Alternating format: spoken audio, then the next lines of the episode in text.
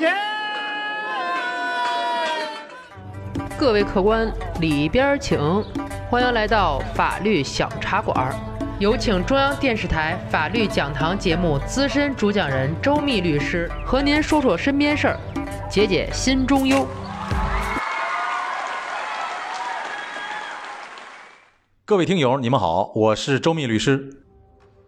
上回咱们说到啊，李佳没敢再等王旭对台词儿，就自己拨打了家人的电话。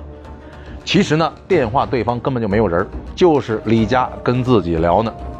本来蹲在一旁的小美啊，看着眼前这一切，忽然就冲了过来，见李佳腿上血流不止，扯下腰带就要给李佳捆扎止血。王旭呢，本能的也蹲下来帮忙。王猛一把拉起了王旭，又一脚踹倒了小美，大喊道：“都别动，等他们家人把钱拿过来再说。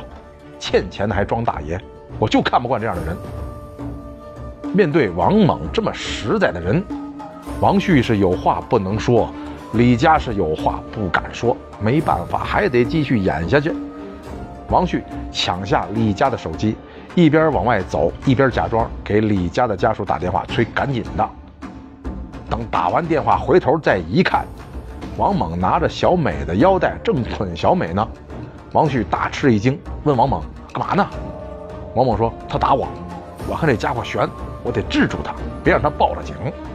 没想到被绑住手脚的小美更勇猛了，连喊带骂：“有种你别松开，松开老娘非弄死你不可！”这王猛的脾气也上来了，上去就扒小美的衣服，这下可把李佳跟王旭都惊着了。王猛呢，一边照相一边还说呢：“你闹腾，你闹腾，我看你要脸不？敢报警，你的裸照一准上网。”让王猛这么一说呀，李佳和王旭倒也不打算拦着了，因为他们也看出来了。小美是个硬茬吧，不搂着点还真悬。可李家委屈死了，这事儿弄的，赔了夫人又折兵啊！我忍。这时，王旭呢又假装弄了个假振铃，出去接电话了。好大一会儿回来说：“行了，钱拿到了，赶紧放他们走。”王猛呢不情愿的松开了小美，看着小美搀着李佳一瘸一拐的走远，然后跟王旭离开了现场。出来以后的李佳呀，心里是五味杂陈呐。小美对自己的感情没得说，可这戏怎么收场啊？心里乱极了。本想拦着小美报警，但是拗不过她，只能爱咋地咋地吧。破案过程咱就不多说了，但是法律问题还是比较复杂的。我说说，你听听。李家王旭、王猛犯罪了，非法拘禁罪。根据刑法规定啊。非法拘禁是指以拘押、禁闭或者其他强制方法，非法剥夺他人人身自由的犯罪行为。非法拘禁侵犯的客体是他人的身体自由。毫无疑问，小美被侵犯了，而且王猛还照了裸照，是情节加重。从法条看，王猛定罪没问题。那为什么李家王旭也是这个罪名呢？这就说到了刑法理论当中共同犯罪的问题了。虽然这三个人呢啊。扮演着不同的角色，但是其实是做了同一件事情。